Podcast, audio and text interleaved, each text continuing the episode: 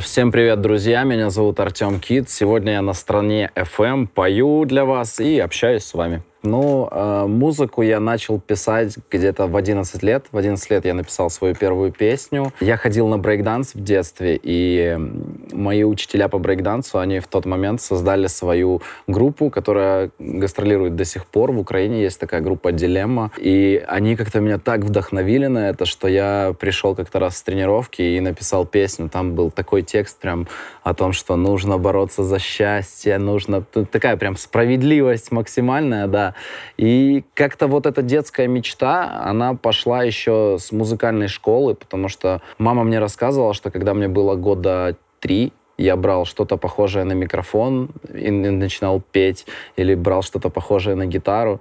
И в классе, по-моему, в четвертом или в пятом, я не помню уже когда точно, она меня отдала на, в музыкальную школу по классу гитара. Вот, и там я влюбился в музыку просто и, и начал как-то интересоваться этим. Параллельно я занимался брейкдансом, и, в общем, у меня всегда так было, что спорт и музыка рядом шли. И вот я нашел себя в э, таком жанре, как хип-хоп. То есть мы с друзьями, когда мне было 18 лет, организовывали свои вечеринки в Киеве. Я там был э, как МС, как ведущий. Э, причем без опыта абсолютно, без никакого. И там начало это заходить людям, потому что, ну, не знаю, я просто веселился на сцене и чувствовал себя просто прекрасно там. И в тот момент я решил, что это как раз классный, подходящий момент для того, чтобы написать и записать свою первую песню полноценную. Я это сделал, выступил вместе с этой песней там, и как-то все закрутилось, завертелось. Э, потом я женился. Э, на свадьбе для своей жены я исполнял свою песню. Э, видеооператор, который снимал эту свадьбу, я его пригласил, понятное дело, я заплатил за свадьбу, за съемку свадебную ему. Вот, он мне на следующий день звонит и говорит, Тёма, а что это за песня, нигде не могу ее найти. Я говорю, это моя песня. Он, и он такой, вау, круто, так давай снимем тебе клип. Давай снимем тебе клип, ничего не нужно, никаких денег. Я был студентом, у меня не было вообще ни копейки. И я схватился вот так за эту возможность. Потом мы сняли с ним еще несколько клипов, после чего меня ВКонтакте пригласили э, на кастинг на сериал. В Украине снимали сериал, и меня пригласили на главную второстепенную роль. Я прошел этот кастинг. В общем, как-то благодаря музыке оно все само за меня цеплялось, цеплялось и цеплялось. После этого сериала пришла достаточно высокая популярность в Украине у меня уже.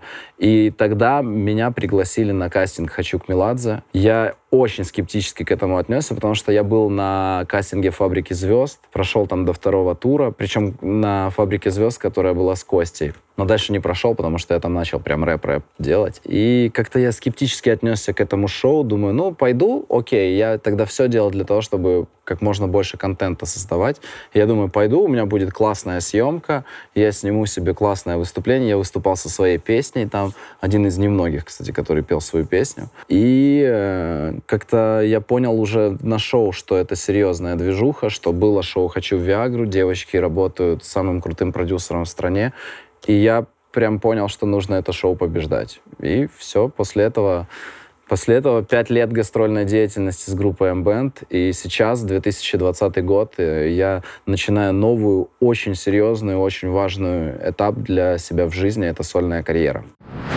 Понятное дело, что это очень сложно, потому что, по сути, я все начинаю заново. И как отдельного персонажа, как э, Артем Кит, меня не знает никто, меня все знают как парень из Эмбенд или там Тёма из Эмбенд, кто как. И приходится сейчас очень сильно работать над тем, что я теперь отдельно, что я теперь отдельный артист, что у меня есть своя музыка, у меня есть свое видение, у меня есть свой образ и так далее, и так далее. Вот, и это сложно, но я когда-то точно так же начинал все делать сам, и тогда у меня не было такого опыта. У меня не было знакомства с Константином Меладзе, у меня не было открытых дверей в, на многие радиостанции, телеканалы в России. Поэтому сейчас, мне кажется, благодаря вот этому опыту и открытым дверцам везде мне...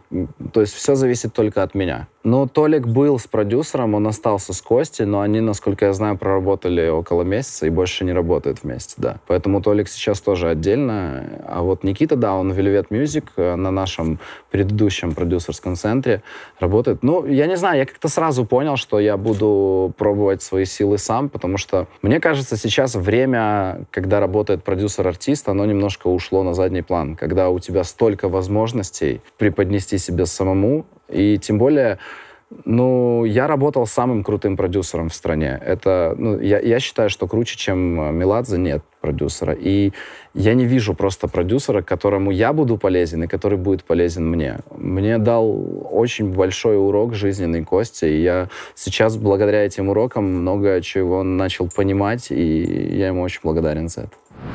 К рэпу я не возвращаюсь точно, потому что я даже когда еще до группы никогда не позиционировал себя как рэпер, потому что для меня рэпер — это человек, который живет рэпом, который пишет по 5-6 песен в день, который все свои мысли изливает. Такие есть у нас, серьезно. У нас есть рэперы, такие как Жек Энтони, допустим. Он пишет реально по 5-6 по песен. Вот. Для меня вот это рэп. А то, что представляет из себя сейчас новая школа рэпа, это скорее не рэп, это скорее все-таки шоу-бизнес. Э, я не позиционирую себя как рэпер и не лезу в рэп-тусовку, потому что, во-первых, у меня бэкграунд в попсовой группе, и, ну, короче, это нереально просто, мне кажется, стать рэпером после того, как э, ты пел попсу. Во-вторых, я не хочу себя ограничивать в стилях. И что касается, ищу ли я себя до сих пор, мне кажется, у любого артиста поиск — это самое клевое вообще, что может быть. Я выпустил первые три песни, абсолютно не похожие на последний мой э, сингл «100 шагов назад». То есть я пробовал себя в разном, и вот сейчас, мне кажется, я понял, в каком я направлении хочу двигаться. Пишу я песни и сам, и плюс у меня есть сонграйтеры. Э, я пишу в основном текст. Э, то есть я не пишу музыку, не пишу аранжировки, я пишу текст для своих песен. Есть э, такой сонграйтер Кирилл Гуд, очень талантливый белорусский парень, э, с которым я работаю, с которым я записал, написал все песни. Он меня направляет, он очень крутой музыкант, он прям, ну, очень классно работать на студии с человеком, который музыкант, а не просто технический звукоинженер. Вот он именно музыкант, и я нашел с ним коннект. Это вообще отдельный такой вид искусства найти своего человека в вот в инженерии звука. То есть многие годами ищут своих людей, и мне вот повезло, я его нашел. Мы с группой делали несколько ремейков на песни Кости уже. Это, и мне кажется, это было достаточно удачным опытом. А идея по поводу 100 шагов назад, песня же называется «Притяжения больше нет» в оригинале, вот. И эта идея мне пришла сразу, как только я узнал, что группы МБН больше не существует. То есть я, как и пацаны, узнал о том, что группы больше нет из Инстаграма. Я списался с Костей за неделю до этого, и он говорит, я думаю закрыть группу. То есть вот такие у него мысли были, но когда это произойдет точно, никто не знал. И потом я как-то утром прекрасным просыпаюсь, смотрю, а там пост в Инстаграме о том, что группы МБН больше нет, и мне вот прямо вспышкой пришла эта идея, что все, притяжения больше нет. И я подумал, классная идея, можно же сделать кавер, тем более, мне кажется, этот год, 2020, это прям год ремейков каких-то. Вот. Мне было что сказать по этому поводу. Все, что куплетах в этой песне все это адресовано группе. Я просто интерпретировал это под девушку, но это все, что я чувствовал в тот момент к группе, я решил, надо это высказать. Там есть даже отсылки к нашим песням. По-моему, получилось очень удачно. А насчет рискованности, ну, если честно, мы такая группа, которая читала про себя все, что угодно, и у меня вот такая вот броня, вот такой толщины, и мне без разницы, кто что думает. Я просто пытаюсь вкладывать себя и делать это хорошо. Мне кажется, получилось хорошо.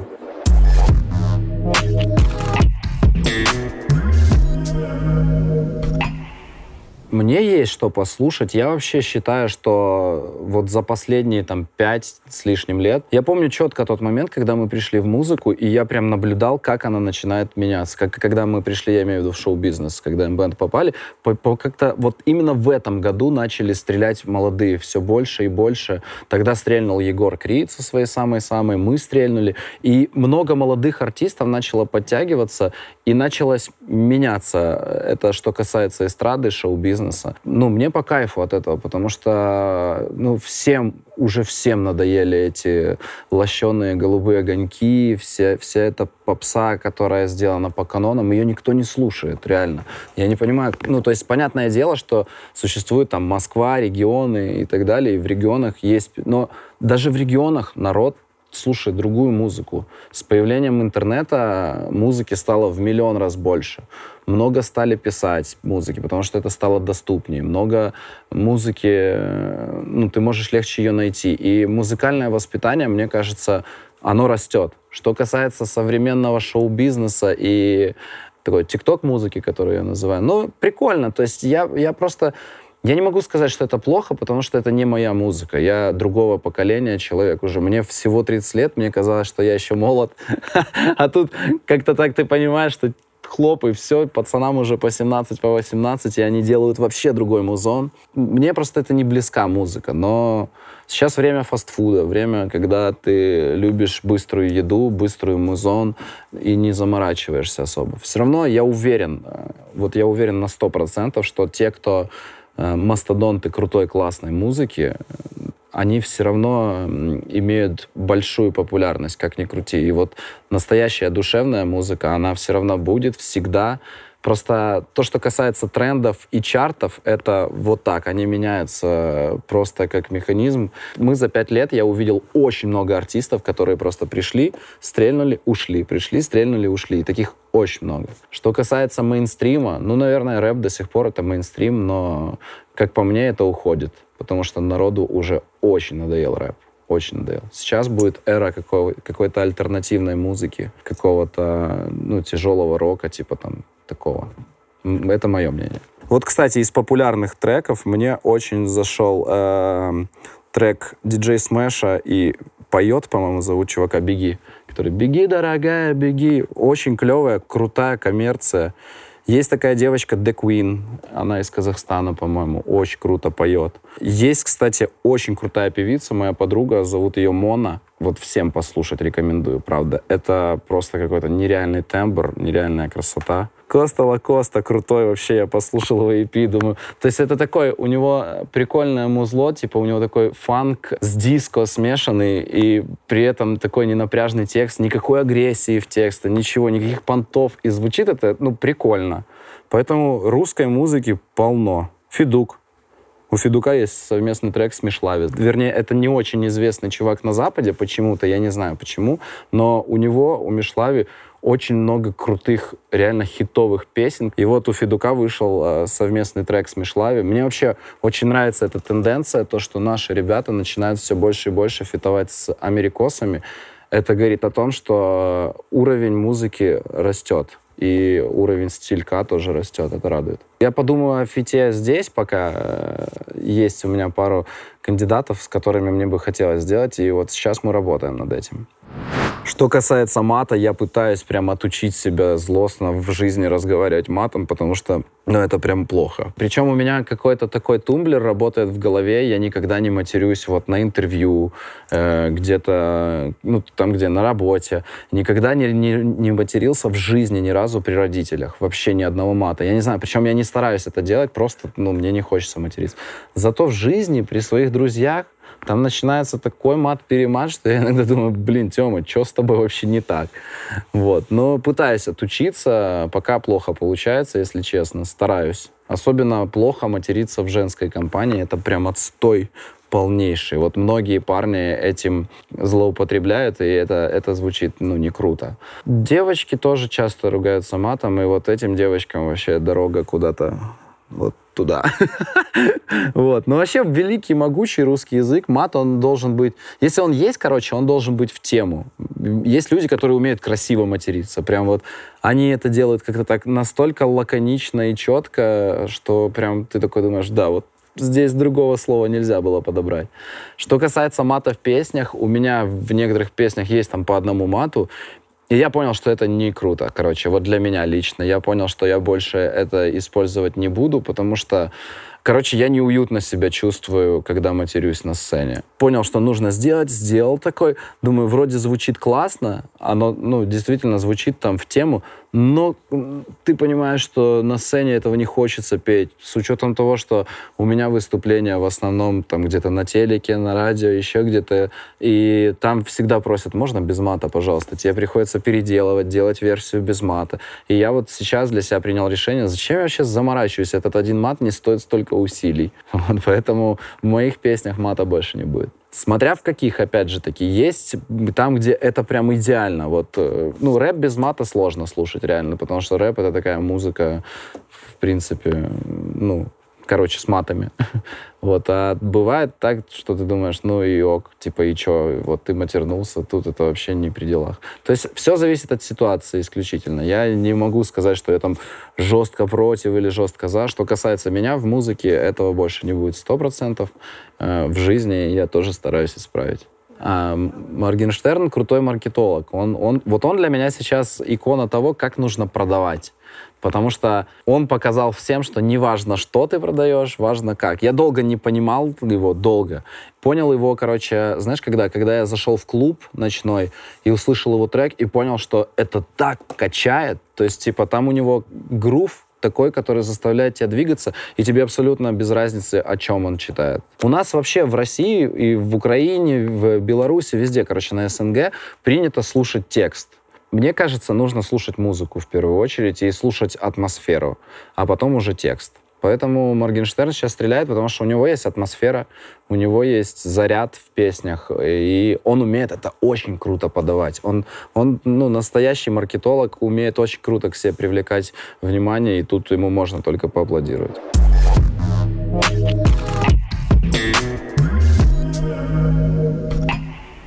Ну, моя любимая соцсеть — это Инстаграм, да. Ну, короче, я есть ВКонтакте, в Инстаграме, в ТикТоке, в Фейсбуке, и вроде все. А, и Твиттер у меня даже есть. Вот, но Твиттер я уже давно забросил, ТикТок тоже особо не веду.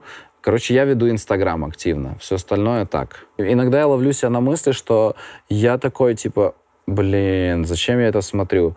И в последнее время, знаешь, какую я штуку начал делать? В общем, есть такие люди в Инстаграме, от которых ты не можешь отписаться, потому что они обидятся на тебя. В 21 веке это вот факт. Вот. И чтобы не обижать людей, Инстаграм придумал гениальную функцию, ты можешь скрыть его истории и посты от себя. И этого человека больше нет в моем Инстаграме, но я на него подписан. Офигенно, Инстаграм, спасибо за это, правда. Это настолько облегчило мою жизнь, потому что я понял, что это вот люди, которые тебе не нравятся, там, ну, или не нравятся, как, не, не, не люди, которые не нравятся, а люди, которые не нравятся, как тебя ведут, там, ведут себя в Инстаграме, ты смотришь сторис и думаешь, come on, блин, мне это вообще не интересно. Это на тебя негативно влияет в любом случае, и лучше это не видеть. Поэтому сейчас каждое утро первым делом я типа откладываю телефон, и час я вообще к нему не притрагиваюсь, и у меня клевые мысли, заряд на весь день. Что тут пишут? Ну, сейчас у меня вышел новый клип вот на днях, поэтому... Вот, кстати, друг мой написал о том, что 87 шагов я прошагал на снипете на свою песню. Песня называется «100 шагов назад», и он пишет «87 я насчитал». В основном, да, сейчас все поздравляют с релизом. А так, ну, по-разному. Там бабки просят все почему-то. Такое ощущение, что я миллионер. Я... Ребят, не пишите мне, у меня нет денег, серьезно. Вообще нет денег, у меня сложный период в жизни. Пожалуйста, не пишите, не просите у меня денег. Очень любят просить деньги, причем, знаешь, на такие приколы странные, типа там, у меня у сестры день рождения, хочу подарить ей шубу. Иди, блин, работай, какого ты мне пишешь? Я не понимаю. Одно дело там, когда у людей действительно беда в жизни, они просят, окей, но так. Короче, в основном пытаются развести и там как-то тебя зацепить, там еще что-то. Потому что все думают, что э, если ты стал артистом, то ты стал сразу определенно очень богатым, у тебя сразу яхты, Роллс-Ройсы и так далее. Ребята, это так не работает, серьезно. Тут нужно очень сильно потрудиться, чтобы стать успешным и богатым. И то ни один успешный и богатый человек не скинет тебе денег на шубу для сестры. ТикТок, мне кажется, в нашей, стрельнул, в нашей стране стрельнул благодаря э, карантину потому что все были дома, потому что о ТикТоке я знал там еще год назад, я зарегистрировался, посмотрел, ничего вообще не понял и удалился. Вот, в этом году я уже понял, что пора, короче, туда возвращаться, причем я долго к этому так, что-то мыслил, такой, так полгода где-то, типа, думаю, надо заходить в ТикТок, потому что сейчас он стрельнет по-любому, потому что, ну, я, мы были когда в Южной Корее с пацанами, мы видели, насколько у них развита вся эта стриминговая тема, то есть э, там стримят абсолютно все, Там э, едет чувак на велосипеде, у него здесь две камеры, еще он с телефона. Он просто ездит туда-сюда и стримит, что-то рассказывает.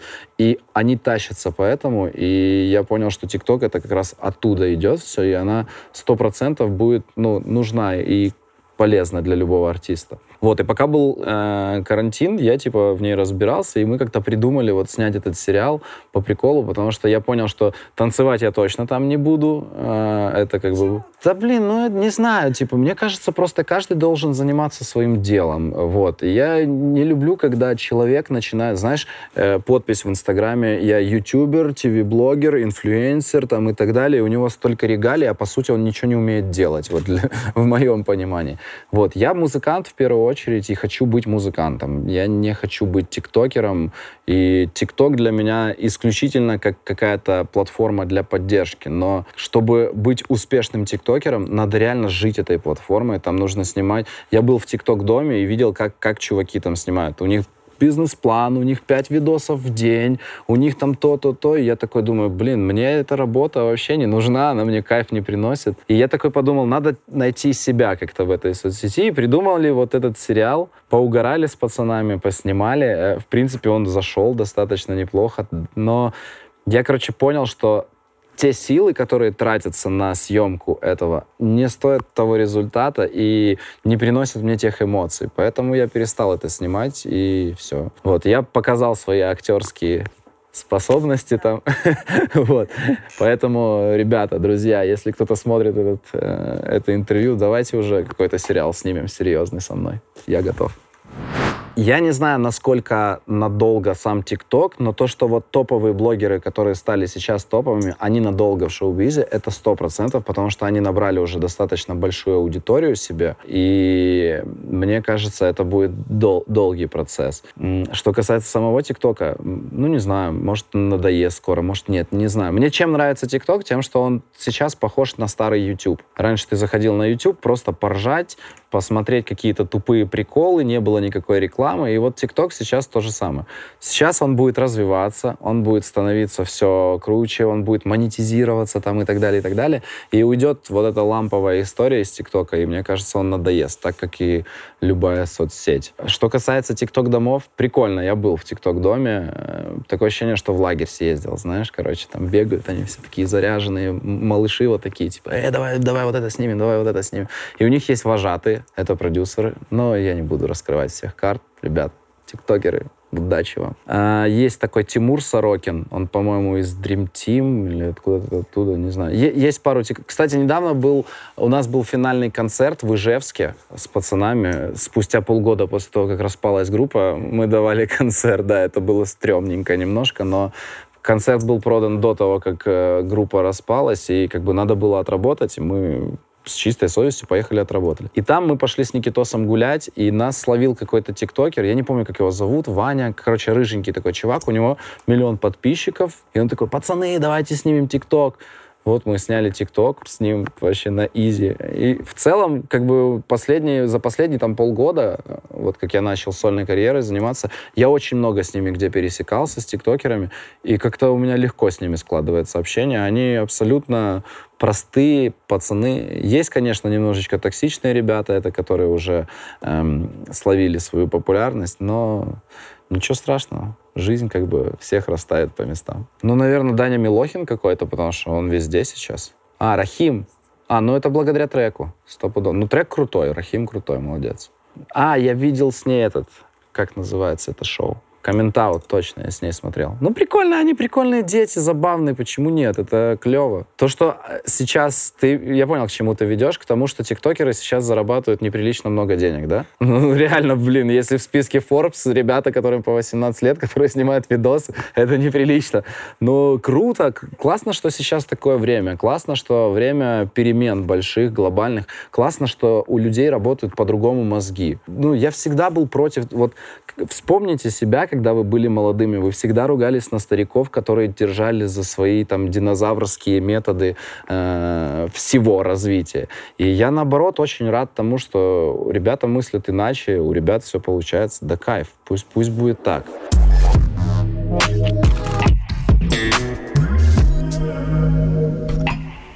Образование мое пригодилось, э, знаешь, в чем? Как, в том, что я научился хорошо контактировать с людьми. Этому очень круто учат в университете, правда. Я закончил у, колледж Крок сначала такой в Украине есть по специальности программирования, и потом университет еще и получил военную кафедру, короче, там съездил на сборы, отслужил там свое и получил звание младшего лейтенанта. Мне просто очень не хотелось в армию, если честно, да. И у моих родителей была возможность заплатить за меня в универе, и я им безумно благодарен за это, потому что мне кажется, ну, та армия, которая сейчас представлена, это все-таки потерянное время чуть-чуть. Может, я, конечно, не прав, я не знаю, но то, что я видел в части, где я проходил сборы, я понял, что я бы тут, ну, потерял просто год времени. Поэтому, да и вообще в целом я пессимист, мне не нравится воевать и так далее.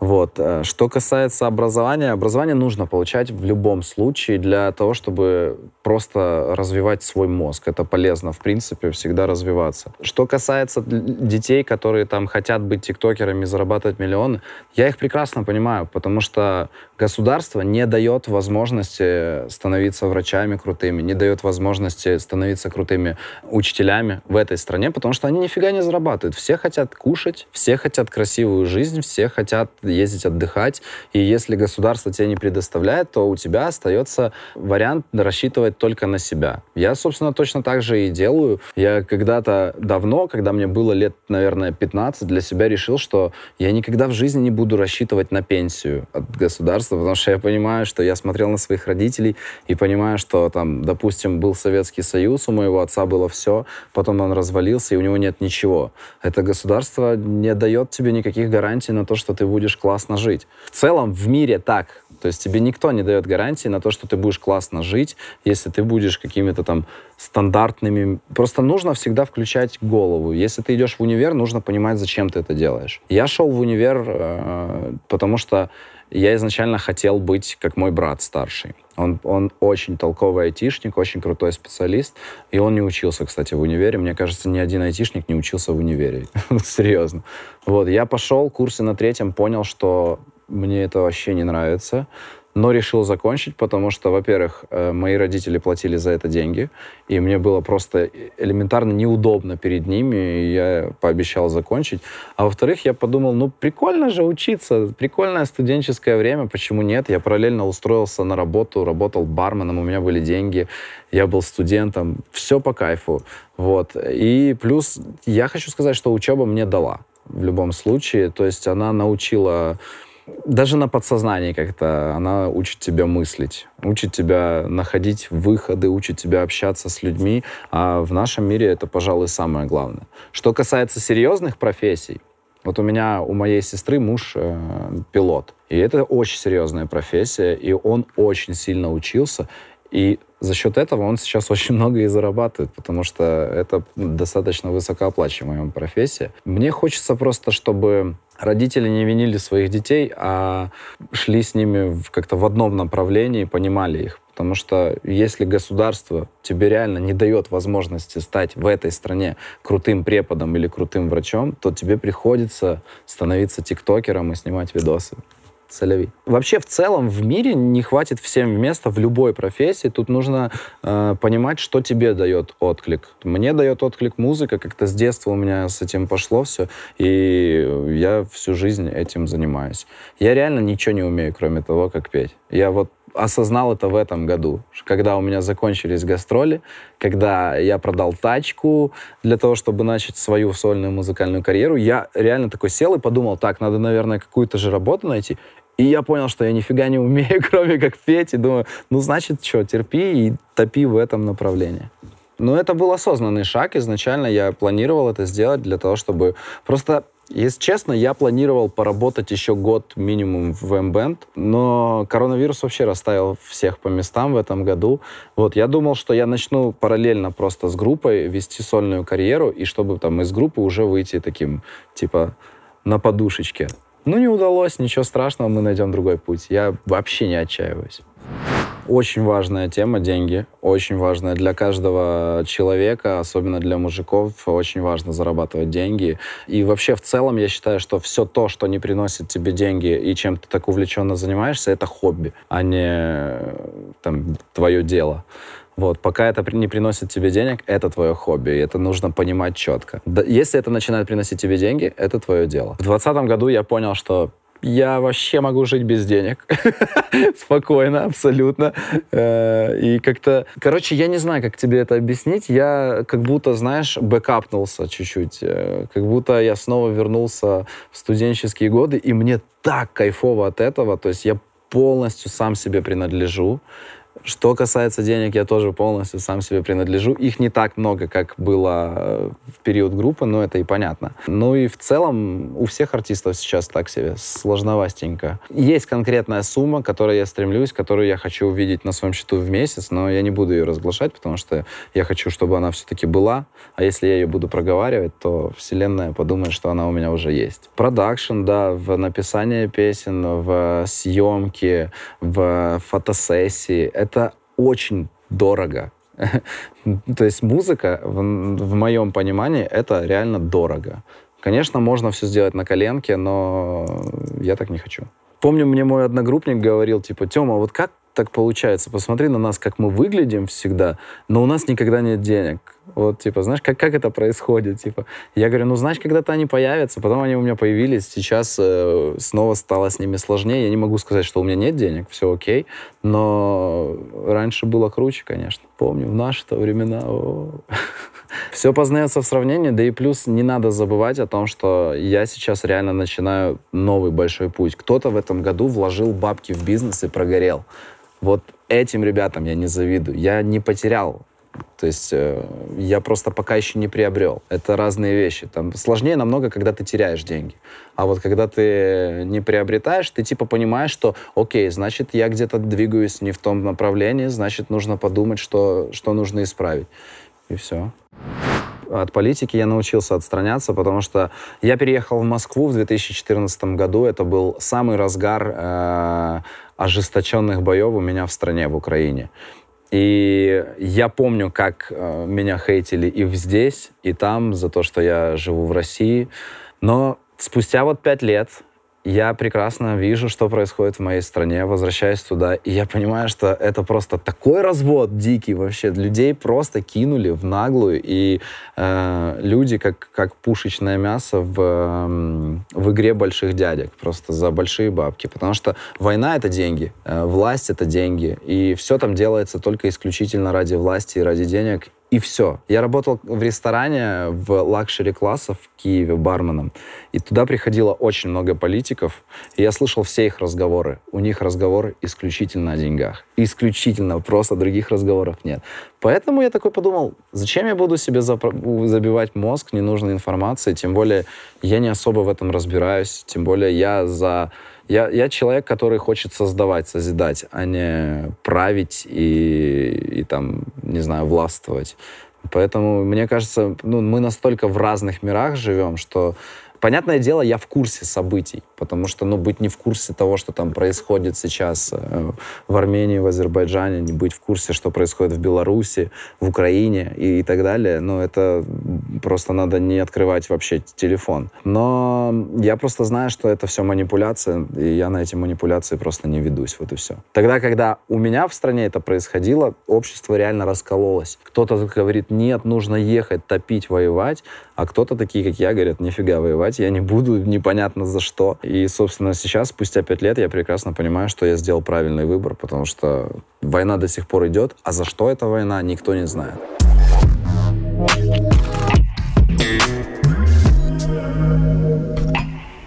Но я не могу сказать, что у меня есть друзья среди артистов. То есть у меня, в принципе, хорошие отношения со многими артистами мы со многими знакомы, но я не могу сказать, что я с ними прям вот дружу, дружу, потому что понимаю, что артист это все-таки конкуренция, это, это игра и так далее, и ты понимаешь, что тут, короче, когда такая большая конкуренция, там, тут дружбой не особо пахнет. Я со своим другом э, веду проект, Это человек, который в меня верит уже несколько лет, и который, когда я еще был в группе, говорил, тебе надо делать что-то свое, давай, делай, делай, делай. И сейчас, да, вон он сидит, это мой друг. Вот. И я считаю, что дружба существует, но, короче, настоящий друг не будет тебе льстить, настоящий друг будет тебе говорить все как есть ради твоего же блага, и тут уже дело твое, прислушиваться к нему или нет. У меня есть хорошие знакомые среди шоу-бизнеса, но друзей, наверное, нет.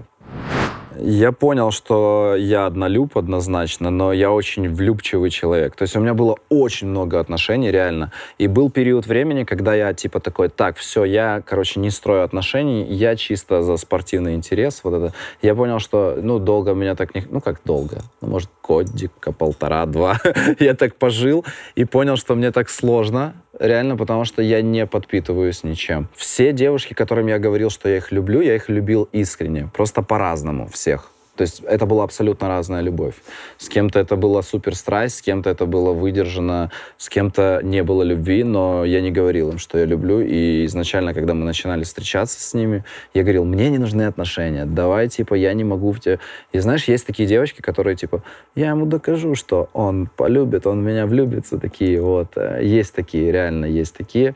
И ну, не знаю, я со многими поддерживаю хорошие отношения. С некоторыми я не общаюсь вообще, потому что, ну, точно так же, как и в любви, точно так же, как и в дружбе, ты разочаровываешься в людях, или люди в тебе разочаровываются, или у вас просто настолько в разные стороны стали э, вы смотреть, что вы расходитесь и больше не хотите соприкасаться. Я в своей жизни, уже в медийной жизни, допустил одну ошибку. Это вот единственное, о чем я жалею, о том, когда я рассказал про свои отношения э, в, ну, в, в медиа, я понял, что, блин, это такой, это был вообще неправильный шаг, вот именно рассказывать, потому что люди не знают и 10% того, что происходит у тебя внутри, но очень любят обсуждать, очень любят комментировать, и очень на многих людей это давит. И когда ты расходишься с человеком, ты читаешь такое про себя, ты думаешь, воу-воу, подождите, чуваки, вы не были внутри, вы не знаете, что там происходит, зачем вы лезете со своим, как бы, мнением,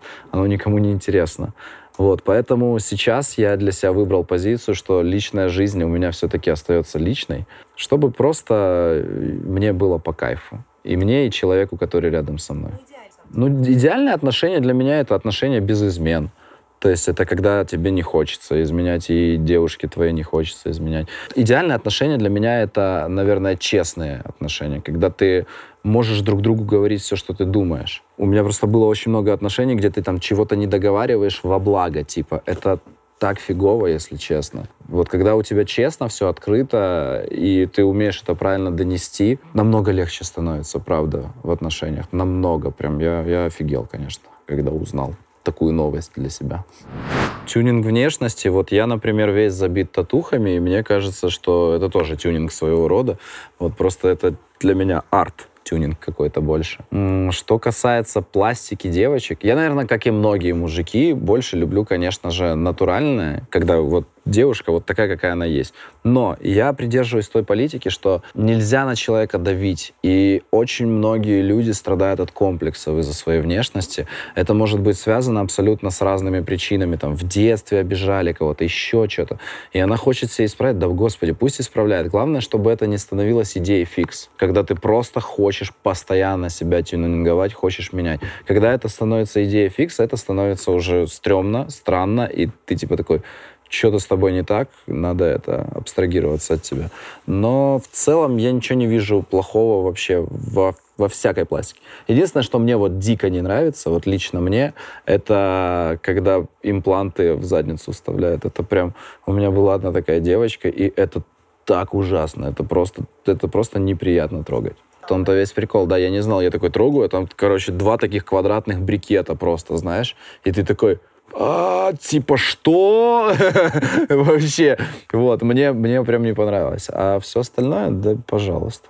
Ну вот самая свежая, она еще не зажила даже, и это еще не законченная татуировка, здесь будет шея вся забита. Нет, я не останавливаюсь. Короче, я понял, что в моем случае я буду забиваться полностью. Единственное, что я обещаю себе пока что, я надеюсь, я от этого обещания не уйду никогда, что я не буду трогать лицо, да, потому что, ну, короче, не, не стоит мне. Вот в моем случае не стоит, это уже фриковато будет. А так, все окей. Нет ни одной татуировки, о которой я жалею, потому что вот первые свои татуировки я думал э, над тем, чтобы их набить около четырех лет. То есть я достаточно долго взвешивал это и понял, что когда я буду себе бить что-то, я буду к этому подходить очень осознанно. Ты, в принципе, так сейчас продолжается. Я, для меня главное, чтобы это все гармонировало между собой. Вот самое важное. Значение ты можешь в любой символ вложить, какое хочешь. Абсолютно в любой символ. И все зависит лишь от того, веришь ты в это или нет. А вот, типа, когда...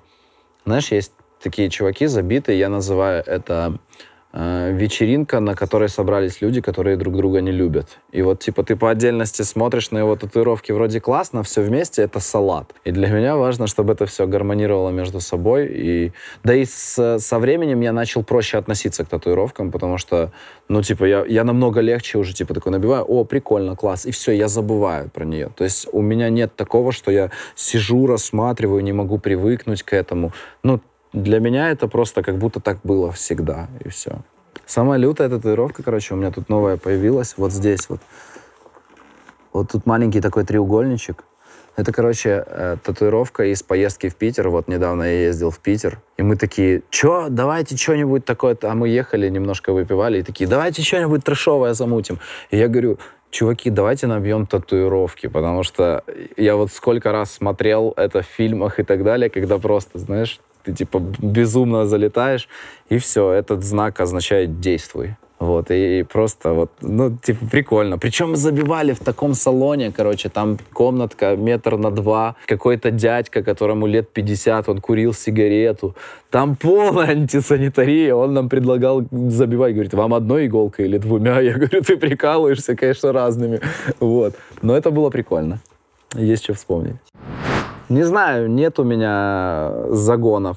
Я много чего пробовал в своей жизни, но я не страдаю ничем. То есть я все-таки больше за то, чтобы ты прислушивался к своему организму. В любом случае, все это плохо. И наркотики, и табак, и алкоголь. Это все плохо, потому что если у тебя есть в жизни цель, то это тебя от этой цели отодвигает.